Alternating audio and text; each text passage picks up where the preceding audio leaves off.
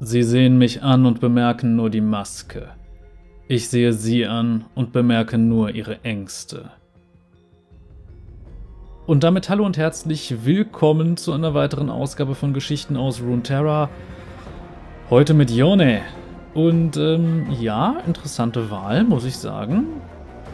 Aber ähm, es ist nicht sehr einfach.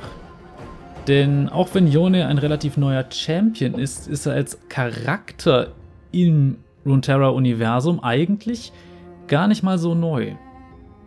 Um nicht zu sagen, den gab es eigentlich schon sehr, sehr lange, nämlich mit der Einführung von Yasuo, was ja auch schon eine ganze Weile her ist.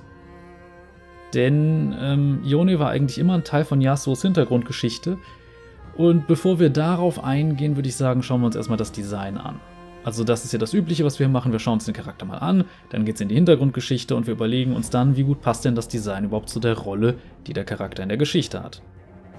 Und wenn wir uns Yone jetzt mal so ansehen, leider ohne große Bewegung, weil Riot einfach ab einem gewissen Punkt aufgehört hat, da entsprechend was zu machen. Keine Login-Screens mehr, sondern einfach nur noch, ja, das hier ist die Champion-Musik. Na gut, dann halt so. Ähm, jedenfalls sehen wir uns Yone einfach mal an. Und wir sehen, dass er etwas ja, im Gesicht trägt, so eine Art. Es wird immer als Maske bezeichnet. Ich finde, es sieht eher aus wie so eine Art Teil von einem Helm, aber gut, es soll eine Maske sein. Und wir sehen vor allem, dass von seinem Auge sowas Bläuliches ausgeht. Also es ist kein normales menschliches Auge. Das schreit einen schon als sehr magisch an. Und auch sonst, wir sehen ziemlich deutlich, der Charakter kommt aus Ionia, weil sehr asiatische Kleidung, wobei man auch sagen muss, heilige Scheiße, wie Anime kann man einen Charakter gestalten. Aber gut, ähm, das ist normal. Wir sehen jedenfalls Augen ohne Pupillen und Iris, sondern einfach nur dieses Blau oder zumindest das eine Auge.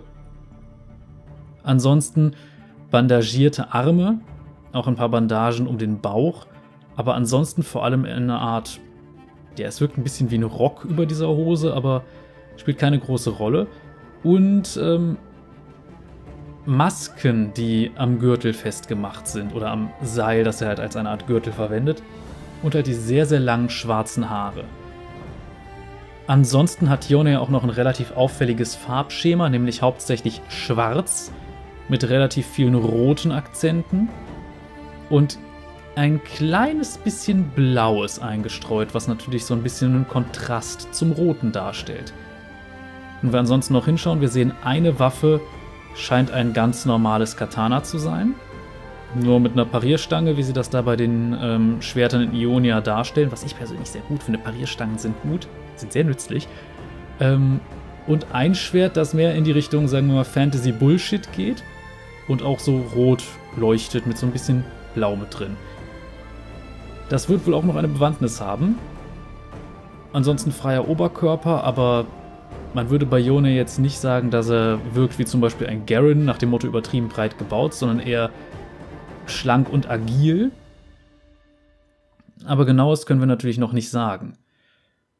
Aber bisher kann man durchaus sagen, ein interessantes Design, wenn auch sehr, sehr viel Anime-Bullshit. Aber das ist halt äh, ganz klassisch Ionia. So muss das, ne? Speziell bei den ionischen Schwertkämpfern. Abgesehen von Master Yi, das ist noch nicht mal Anime, das ist einfach nur Bullshit, aber egal. Ähm, ich würde sagen, da gehen wir am besten in die Hintergrundgeschichte jetzt mal und hören uns mal an, was denn das für ein Charakter sein soll. Jone hatte übrigens auch mal einen Kurzfilm, der zu ihm rausgekommen ist, beziehungsweise streng genommen gab es sogar zwei Sachen, in denen er vorgekommen ist. Einmal in einem Trailer zum Spirit Blossom Event, was quasi so sein direkter Launch-Trailer, glaube ich, sogar war. Auf jeden Fall eine, wo es für ihn gerade so ganz eindeutig äh, ja, er sollte einfach zeigen, wie Yone zu Yone geworden ist.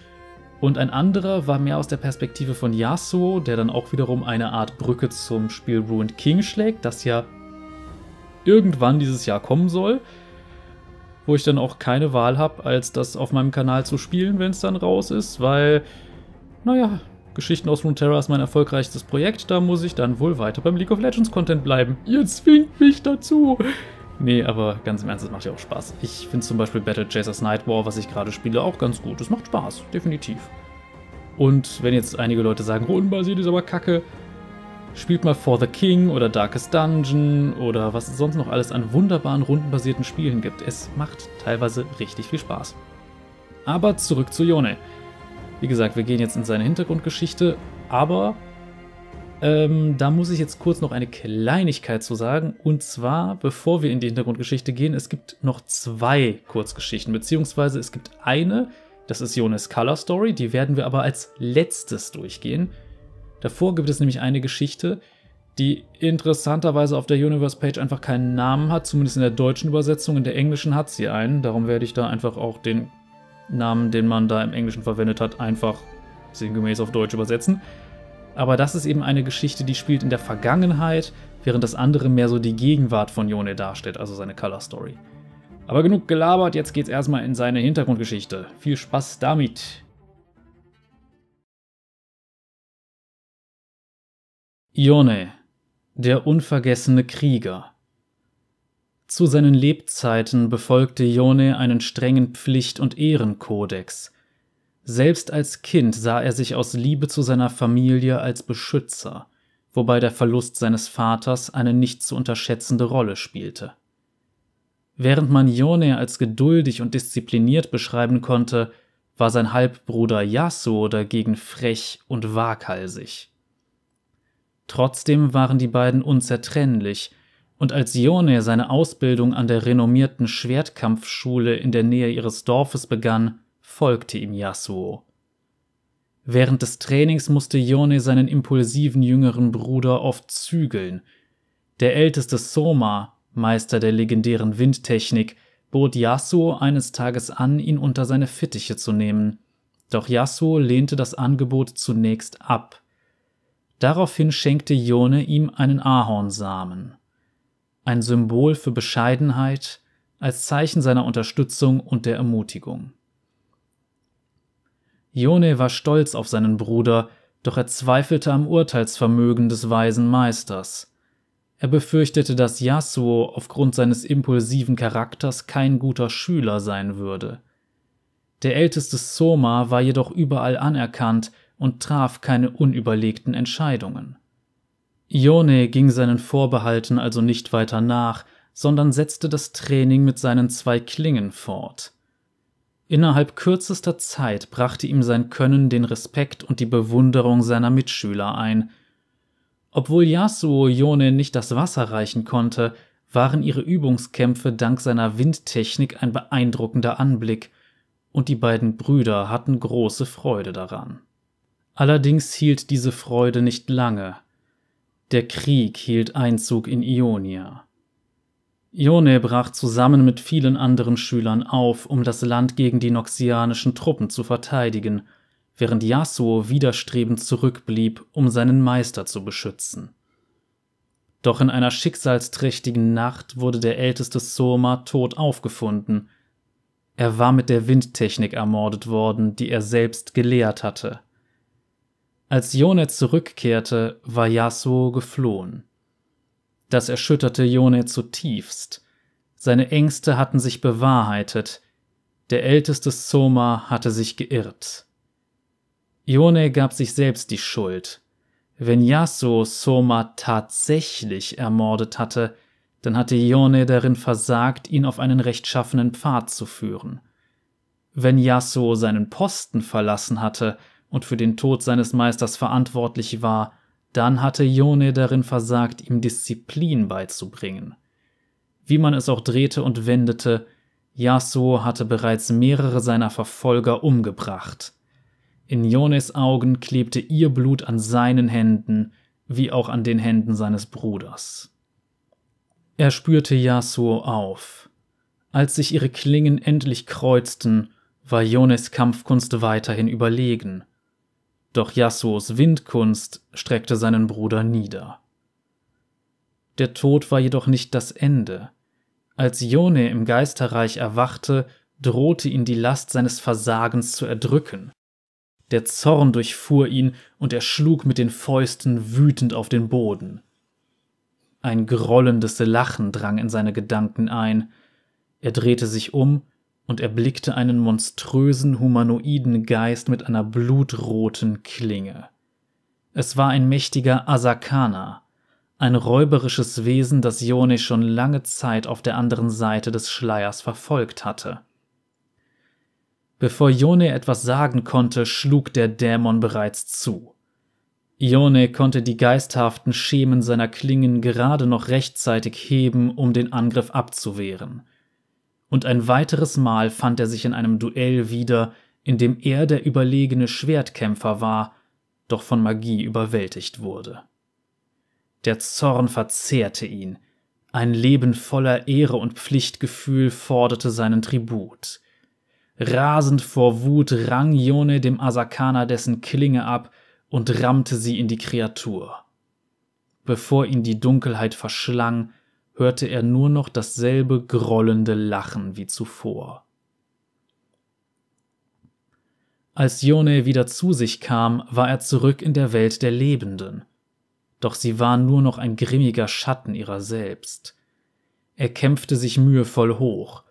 Das Geisterreich lag noch wie Dunst über seinen Gedanken, und in der Hand hielt er ein blutrotes Schwert. Auf seinem Kopf hatte sich eine Maske in Form des Gesichts des Asakana geformt. Er konnte sie zwar nicht abnehmen, doch andere Asakana durch ihre Augen sehen. Sie waren noch keine richtigen Dämonen, sondern labten sich an Negativität, bevor sie letztendlich Gestalt annahmen, um ihre Wirte zu verschlingen. Ione fand jedoch heraus, dass man Asakanas mit den richtigen Namen in reglose Masken aus personifizierter Emotion verwandeln konnte. Trotz allem wusste er nicht, ob oder wann der Asakana auf seinem Kopf erneut erwachen und ihn verschlingen würde. Zu seinen Lebzeiten hatte Yone so lange die Maske des Beschützers, Bruders und Schülers getragen, dass sie seine Identität geworden war. Doch nun schwört er, dass er in Momenten der Stille fühlen kann, wie sich die Asakana-Maske über sein Gesicht schiebt. Seine Vergangenheit und der ungelöste Konflikt mit Yasuo wirken im Vergleich zu dieser neuen Bedrohung unbedeutend. Ione jagt diese heimtückischen Kreaturen und versucht zu verstehen, was er geworden ist. Jeder neue Name bringt ihn dem Namen jenes Wesens näher, dessen Gelächter ihn immer noch verfolgt. Alles andere zählt nicht, nur noch die Jagd nach der Wahrheit. Und das war Jones Hintergrundgeschichte. Und äh, ja, ich sag mal, ich finde sie soweit in Ordnung und ich erkenne auch, wo einige Inspirationen herkamen, aber ich muss sagen, ja, ähm, Ione existiert halt von Anfang an vor allem als Kontrast zu Yasuo. Und das merkt man allein schon im Titel der beiden, also im Englischen zumindest. Yasuo, The Unforgiven, Ione, The Unforgotten. Also gewisse Gemeinsamkeiten, aber durchaus mit gegensätzlichen Eigenschaften. Der eine ist impulsiv, der andere ist ruhig und bedacht. Und ja, durch ein schreckliches Missverständnis bei der Invasion von Noxus, äh, also durch Noxus, von Ionia durch Noxus. Ja, jedenfalls war es halt so, dass kommt bei so gut wie allen ionischen Champions vor. Warum bloß bei einer Art Nachkriegsgeneration? Aber egal. Jedenfalls ähm, ist es so, dass das durchaus da ein bisschen was ins Rollen gebracht hat. Wer das mit dieser Windtechnik war, hm, das erfahren wir vielleicht dann in einer anderen Geschichte. Auf jeden Fall wissen wir, Yone hat dann Yasuo gesucht, ist dabei dann draufgegangen, von seinem eigenen Bruder umgebracht worden und im Geisterreich dann auf einen Asakana getroffen und ist jetzt so eine Art, naja, teilweise Geist, teilweise Asakana. Hat er einen Körper oder nicht? Das ist nicht so ganz klar, glaube ich. Ähm, aber die Grundidee ist ziemlich, äh, ziemlich offensichtlich. Und ganz im Ernst, man kann mir nicht sagen, dass diese Sache mit der Maske nicht doch so ein bisschen von dem Manga und Anime Bleach inspiriert ist. Denn ganz im Ernst, da gibt es halt auch so einige äh, Leute, die Fähigkeiten böser Geister annehmen, indem sie quasi Masken, die diese bösen Geister symbolisieren, aufsetzen oder besser materialisieren. Ist ein bisschen kompliziert, das alles jetzt sofort zu erklären, aber das kommt da drin vor. Die sogenannten Visored in dem Fall. Und dass es Bleach-Fans unter den LoL-Producern gibt, merkt man schon an einer einzigen Stelle, nämlich bei einer Fähigkeit eines bestimmten Charakters, nämlich Katharina. Katharina hat nämlich eine Fähigkeit, die heißt Shunpo, was eins zu eins der Name einer bestimmten Technik aus Bleach ist. Und zwar für eine schnelle Bewegung. Was Kata bei dieser Sache macht. Sie blinkt von einem Ort zum anderen. Aber genug.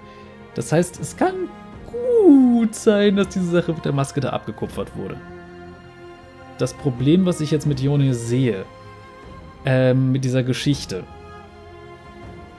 Er war eigentlich so der Hauptmotivator für Yasuo als Charakter, beziehungsweise er war der Hauptpunkt, der Dreh- und Angelpunkt seiner Geschichte.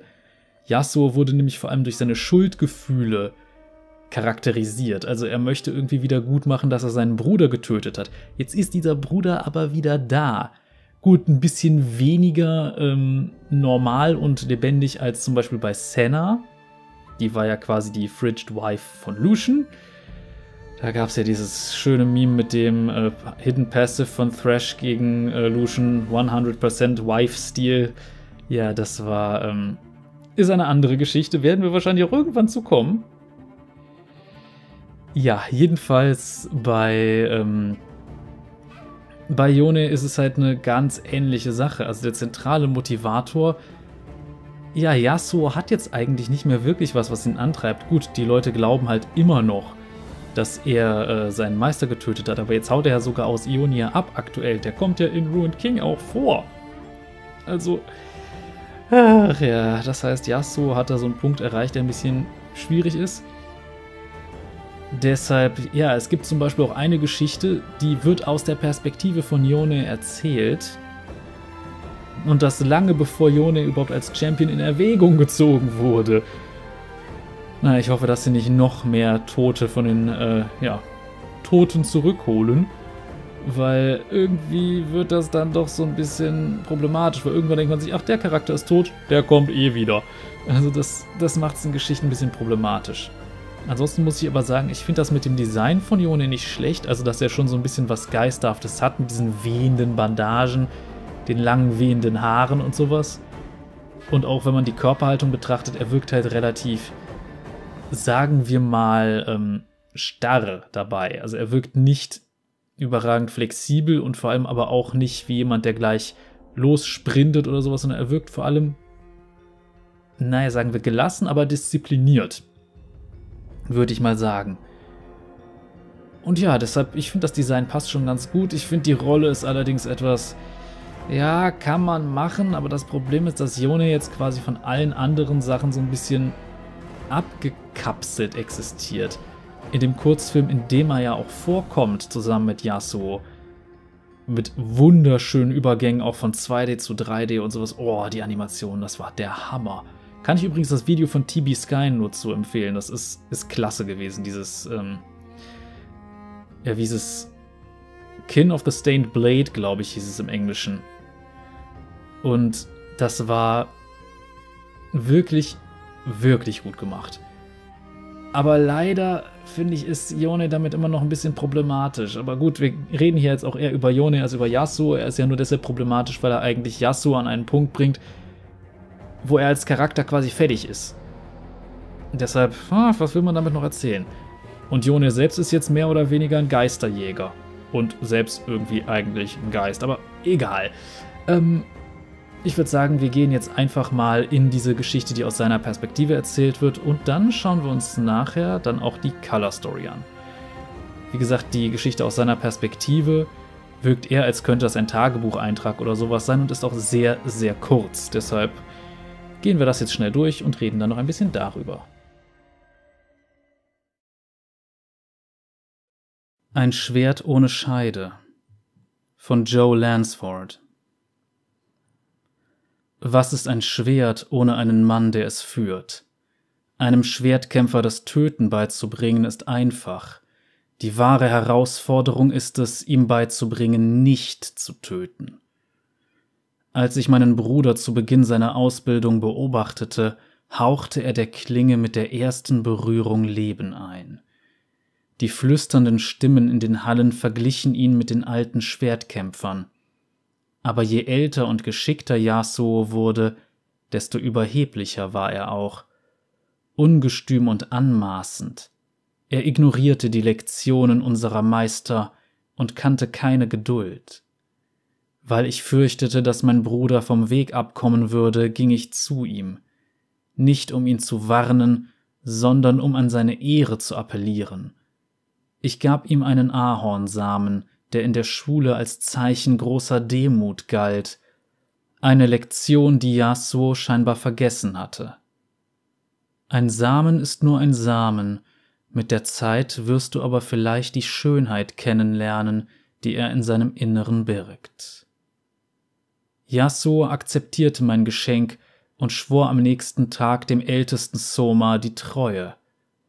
Ich hoffte von ganzem Herzen, dass er sich die Geduld und Tugend eines wahren Schwertkämpfers aneignen würde.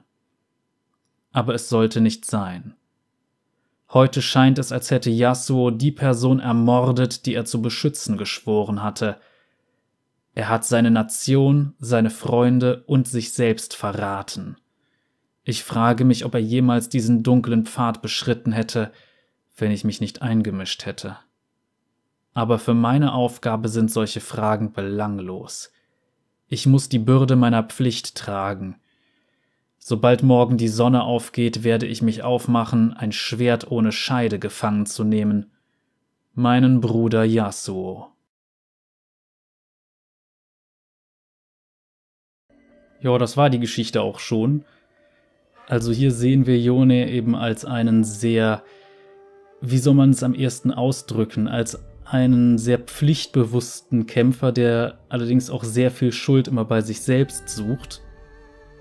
Was ihn schon interessant macht. Allerdings muss man sagen, der aktuelle Yone unterscheidet sich sehr stark davon und das wiederum ist auch so eine Sache.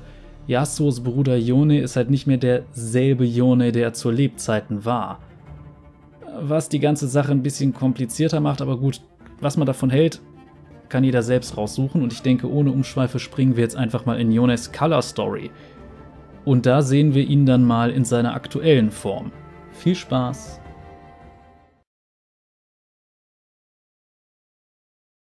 Durchtrennt von Michael Yichao Der Junge rannte, von schrecklicher Angst getrieben, so schnell er konnte. Die Dunkelheit der nebligen Nacht wurde nur vom abnehmenden Mond erleuchtet, und das schwache Sternenlicht verlieh ihr ein silbriges Schimmern. Die Silhouetten der Bäume rauschten vorbei, die wild flackernde Laterne in der Hand des Jungen drohte zu erlöschen. Aber es war nicht die Dunkelheit, die er fürchtete, es war das Ding, das ihn durch die Dunkelheit jagte. Erst hatte der Junge es nur gespürt, eine plötzliche Kälte in der Sommerluft, eine schleichende Furcht, die sein Herz erfasst hatte. Diese Empfindungen hätte er vielleicht auf die späte Stunde und eine lange Nacht geschoben, an jedem anderen Tag hätte er sich selbst dafür zurechtgewiesen, sich seiner Fantasie hinzugeben. Er war jetzt dreizehn Jahre alt, zu alt, um sich vor huschenden Schatten und harmlosen Geistern zu fürchten, dieser Geist jedoch hatte glühende blaue Augen, die ihm direkt in die Seele starrten. Dieser Schatten hatte seinen Namen geflüstert. Der Junge riskierte einen Blick über seine Schulter, um zu sehen, ob er noch verfolgt wurde, und prompt prallte er gegen etwas. Er fiel auf den Rücken, und der Aufprall raubte ihm den Atem. Seine Laterne fiel scheppernd neben ihm zu Boden, und ihr schwaches Licht flackerte wild. Überraschung und Schmerz wurden schnell von Angst abgelöst, als er die Gestalt entdeckte, die über ihm aufragte. Vor ihm stand ein großer, schlanker Mann mit nacktem Oberkörper, und die ungewöhnlich kühle Nachtluft schien ihm nichts auszumachen. Von der Hüfte abwärts trug er eine weite, zerschlissene Robe, die im Wind wehte. An seiner Hüfte hingen einige seltsame, monströse Alabastermasken von einem aufwendig geflochtenen Seil herab. Er hatte Bandagen an beiden Armen und in jeder Hand eine Klinge, eine aus gehärtetem Stahl, die im Mondlicht schimmerte, und eine, die bedrohlich rot glänzte. Aber was den Jungen erstarren ließ, war der Gesichtsausdruck des Mannes. Diese kalten blauen Augen starrten ihn durch eine schaurige Maske an, die im selben seltsamen Rot leuchtete wie seine Klinge. Die Maske schien sich an das Gesicht des Mannes zu klammern und beinahe sein finsteres Stirnrunzeln zu verschlingen. Bleib weg, krächzte der Junge. Mich solltest du nicht fürchten, sagte der Mann mit leiser, knurrender Stimme, während er einen Punkt hinter dem Jungen fixierte. Mit einem verwirrten Gesichtsausdruck drehte der Junge sich um, um den Blick des Mannes zu folgen. Was er sah, ließ ihn geschwind aufstehen. Im Nebel schwebte eine verschwommene Gestalt. Hätte der Fremde ihn nicht darauf hingewiesen, hätte der Junge sie wohl gänzlich übersehen. Im Nebel erschienen große Augen mit geschlitzten Pupillen, und der Umriss einer trägen Gestalt wurde erkennbar, wo sie den Nebel verdrängte und Leere zurückließ. Der Junge kniff die Augen zusammen, da glänzte noch etwas anderes in der nebligen Nacht. Zähne? Obwohl er so etwas noch nie zuvor gesehen hatte, schien ihm der Anblick doch vertraut, als würde der Junge dieses Ding kennen. Er fühlte sich von ihm angezogen. Er machte einen zaghaften Schritt nach vorne. Da bohrte sich etwas Kaltes in seine Brust. Erschrocken blickte der Junge herab auf die Spitze einer glänzenden roten Klinge. Seine Gedanken rasten, und die Panik ließ seinen Atem stocken. Er erwartete Schmerz und Blut, aber beides blieb aus. Stattdessen breitete sich ein taubes Gefühl in seinem Körper aus. Der Mann hinter ihm murmelte etwas, und ein Zeichen erschien in der Luft vor ihnen, wie von einem unsichtbaren Pinsel gemalt. Ein Wort oder ein Name? Dem Jungen sagte es nichts. Was? Der Mann beachtete ihn nicht. Meine Klinge kennt deinen wahren Namen, Asakana, der Junge spürte, wie das Schwert aus seinem Körper gezogen wurde, und er fiel keuchend auf seine Knie. Seine Hände schnellten zu seiner Brust, aber sie fanden keine Spur eines Einstichs oder einer Wunde, und was noch seltsamer war, er fühlte sich leichter, als wäre eine Last von ihm genommen worden. Er sah auf und erblickte vor sich eine Mauer aus Zähnen. Die Kreatur machte einen Ausfallschritt, er hörte das Rasseln von Metall. Der maskierte Fremde war vor ihn getreten, und seine Klingen hielten die gewaltigen, blassen Fänge der Kreatur zurück. Nein, es war nicht der Mann selbst, sondern ein geisterhafter Schatten, der seine Gestalt hatte. Der Junge drehte sich nach dem Mann um, der die Augen geschlossen hatte, als würde er meditieren. Dem Jungen lief ein Schauer über den Rücken, als die kalte Luft ihm langsam in die Knochen fuhr. Seine Seele wurde mit jeder Kampfbewegung zwischen Monster und Mann hin und her gerissen, als würde ihre bloße Existenz eine spürbare Kraft auf ihn ausüben. Der Junge starrte ihn erstaunt an. Was ist er? Der Geisterschwertkämpfer drängte die Kreatur zurück und zerbarst daraufhin in wirbelnde Rauchranken, die den Jungen umhüllten und dann zum Körper des Fremden zurückkehrten. Die hässliche Kreatur heulte zornig auf. Durch die zusammengekniffenen Augen konnte der Junge weitere Körperteile der Bestie im Nebel erkennen, verfilztes Fell, Krallen, ein gewaltiger Torso. Aber sobald er versuchte, die Bestie im Ganzen zu betrachten, wurde sie unscharf. Du wagst es mir zu verweigern, was bereits mein ist, eine kratzige, unmögliche Stimme hallte durch den Verstand des Jungen und übertönte das rasselnde Knurren, das aus der Richtung des Ungeheuers zu ihm drang. Der Junge gehört mir. Der Magen des Jungen verkrampfte sich. Es kann sprechen? Nichts in diesem Reich gehört dir, sagte der Mann unbeeindruckt. Auf den Boden, Tan Koau. Obwohl er die Worte nicht verstand, bekam er von ihrem Klang Gänsehaut.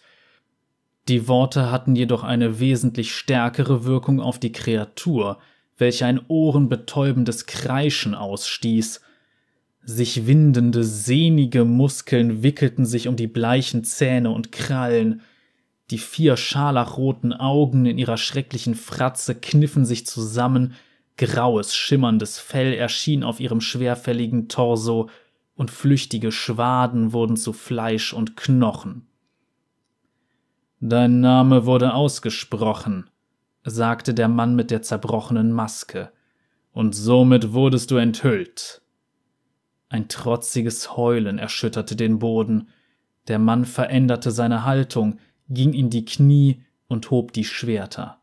Und so wirst du untergehen. Die Bestie stürmte nach vorn, aber der Fremde schoss ihr so schnell entgegen, dass der Junge es beinahe nicht bemerkt hätte. Schwerter durchschnitten das Mondlicht, das eine schimmerte silbern, das andere zog blutrote Schlieren. Die Wunden der Kreatur verspritzten Sekrete, bevor sie schließlich zu Boden sank. Schlafe, Asakana, die Fesseln des Fleisches binden dich nicht mehr. Der Mann trat vor und rammte beide Klingen tief in die Kreatur. Sie brüllte und röchelte. Der Junge beobachtete, wie der Körper des Wesens zu einem wirbelnden Nebel wurde, sein Gesicht eine ganze Reihe an Gesichtsausdrücken durchlief, während es schrumpfte und schließlich eine fast menschliche Erscheinung annahm, die Form einer Maske. Die Erkenntnis ließ ihn die Augen aufreißen.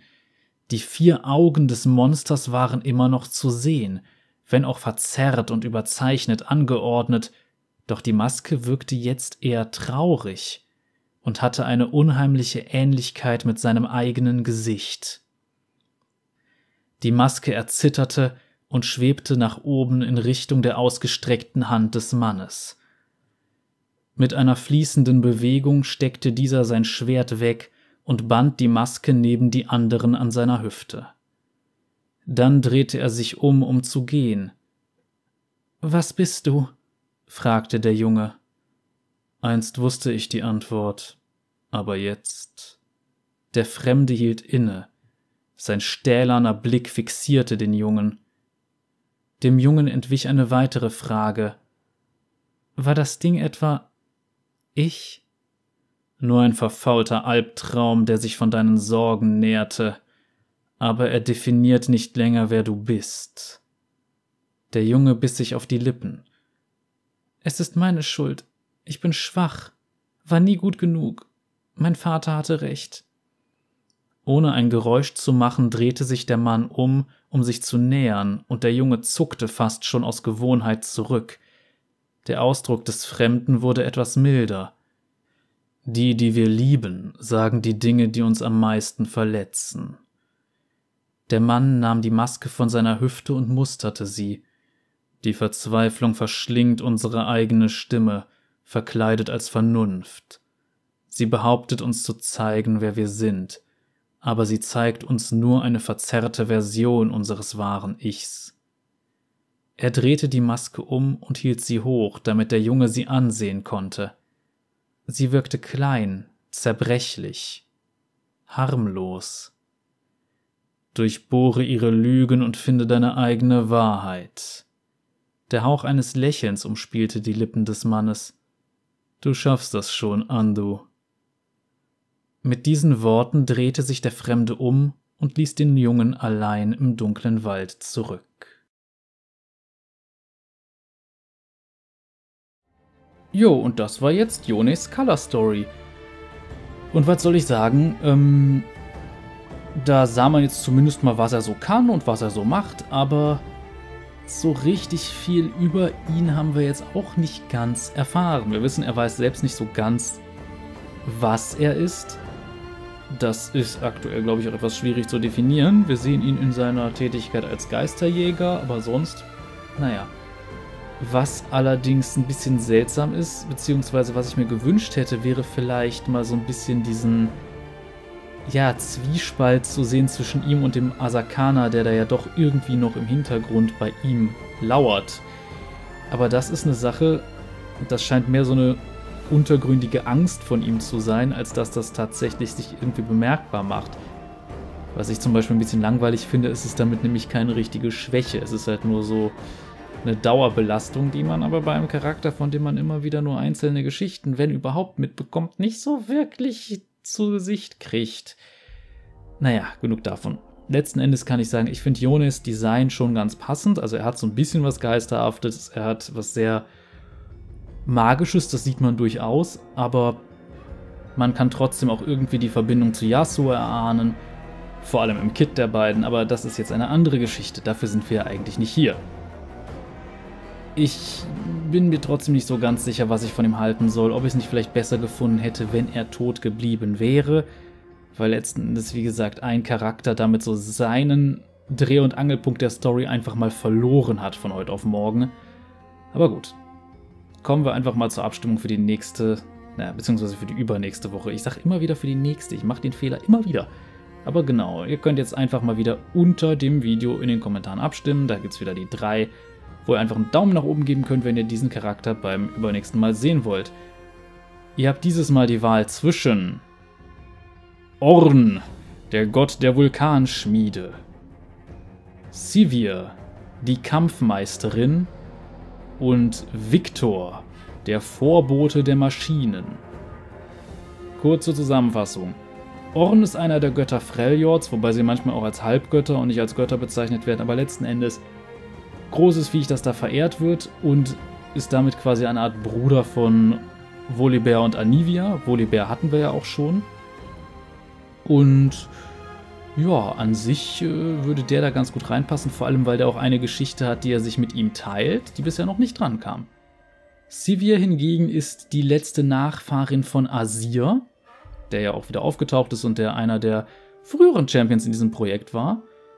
Und äh, ja, eigentlich so eine Art, ich glaube, ja, eine Söldnerin. Eine Söldnerin in Shurima. Und Victor ist ja, wir hatten ja letztes Mal zum Beispiel auch die Möglichkeit, Jace zu wählen. Aber, ähm, naja, er hat ein bisschen was damit zu tun. Er ist quasi das Zorn-Äquivalent und ein Transhumanist, der versucht, alles Menschliche nach und nach durch Maschinenteile zu ersetzen. Sehr sympathischer Typ. Wobei, in den Geschichten, er kommt gar nicht mal so unsympathisch rüber, weil Jace einfach verdammt unsympathisch ist, aber das ist eine andere Geschichte. Jedenfalls Könnt ihr ansonsten noch, anstatt unten da einfach nur lustig äh, Kommentärchen zu klicken, selber natürlich auch eure eigenen Meinungen hinterlassen. Ihr könnt gerne auf Like, auf Abo, auf Glocke und den ganzen anderen Kram klicken, wenn ihr das nicht ohnehin schon getan habt. Natürlich nur, wenn ihr es auf YouTube schaut, das Ganze kommt ja auch auf Spotify und so. Ansonsten, ähm, ja, man kann natürlich auch noch mich anderweitig unterstützen. Es gibt einerseits unten einen Link zu meinem Twitter-Account und eben zu drei Seiten, auf denen man mir, sollte man das wollen, Geld hinterherwerfen kann. Wobei ich in der aktuellen Situation auch sehr gut nachvollziehen kann, wenn Leute sagen, hm, da gibt's gerade Dinge, die mir ein bisschen wichtiger sind. Und ja, das ist in so einer Pandemie definitiv verständlich. Ansonsten noch eine Sache, so in eigener Sache, nämlich Leute, passt auf euch auf, bleibt gesund und wenn ihr die Gelegenheit habt, euch impfen zu lassen irgendwann, macht es gefälligst. Ich will, dass diese verdammte Pandemie endlich vorbei ist. Ich will mich wieder mit Leuten treffen. Ich will mal wieder bouldern gehen und sowas. Das ist eine Sache, die mir wirklich fehlt. Mal ganz zu schweigen von einem Haufen anderen Kram. Also bitte Leute, seid vernünftig, achtet auf euch und ja, dann sehen wir uns bei der nächsten Folge. Da bin ich mir noch nicht sicher, was es wird. Entweder Pantheon oder Yumi, wie es aktuell aussieht. Es wird überraschend knapp gerade. Zumindest an dem Tag, an dem ich das hier aufnehme, sieht es noch so aus. Also dann, bis zum nächsten Mal. Cheerio!